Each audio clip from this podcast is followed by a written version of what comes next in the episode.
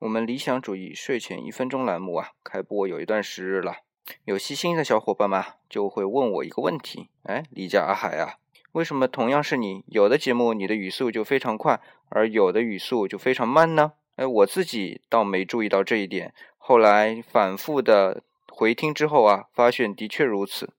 经过回忆啊，发现其实跟我戴不戴耳麦是有很大关系的。